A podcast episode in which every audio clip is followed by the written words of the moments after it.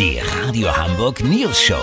Die witzigsten Nachrichten der Stadt. Mit Olli Hansen, Jessica Burmeister und Peter von Rumpold. Guten Tag. Um deutlich zu machen, wie sehr sich die Parteien um die sogenannten normalen Menschen kümmern, erwähnen die Spitzenkandidaten gebetsmühlenartig den kleinen Handwerksbetrieb oder die alleinerziehende Mutter in Hartz IV. Platz eins der meistgenannten kleinen Leute ist in diesem Wahlkampf die Krankenschwester auf dem Land, die auf ihr Auto angewiesen ist.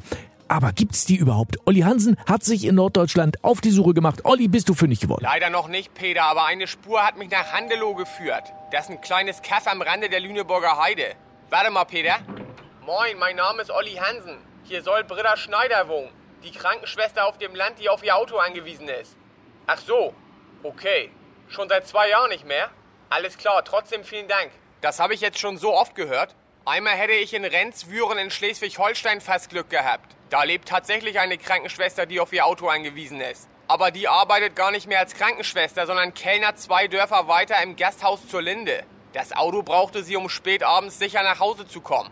Ja, Peter, was soll ich sagen? Die Krankenschwester, die auf dem Land lebt und auf ihr Auto angewiesen ist, scheint in echt seltener zu sein, als sie in Wahlkampfreden vorkommt. Aber wo ich schon mal hier draußen bin, soll ich nicht mal nach dem Landwirt in vierter Generation fragen, der seinen Hof auf Bio umstellen will, aber die Anträge für die Fördergelder wegen dem mangelnden Breitbandausbau im ländlichen Raum nicht abrufen kann? Ja, super Idee. Vielleicht findest du ja auch noch die alleinerziehende Supermarktkassiererin, die am Monatsende gar nichts über hat, um privat für die Rente vorsorgen zu können. Das mache ich zuerst, Peter. Hier ist gleich ein Schleckimarkt um die Ecke. Lass so machen, wenn die in der Getränkeabteilung auch einen Studenten beschäftigen, der sich in der Großstadt kein WG-Zimmer leisten kann, melde ich mich noch morgen. Habt ihr das exklusiv, okay? Ja, vielen Dank, Olli Hansen. Kurznachrichten mit Jessica Burmeister.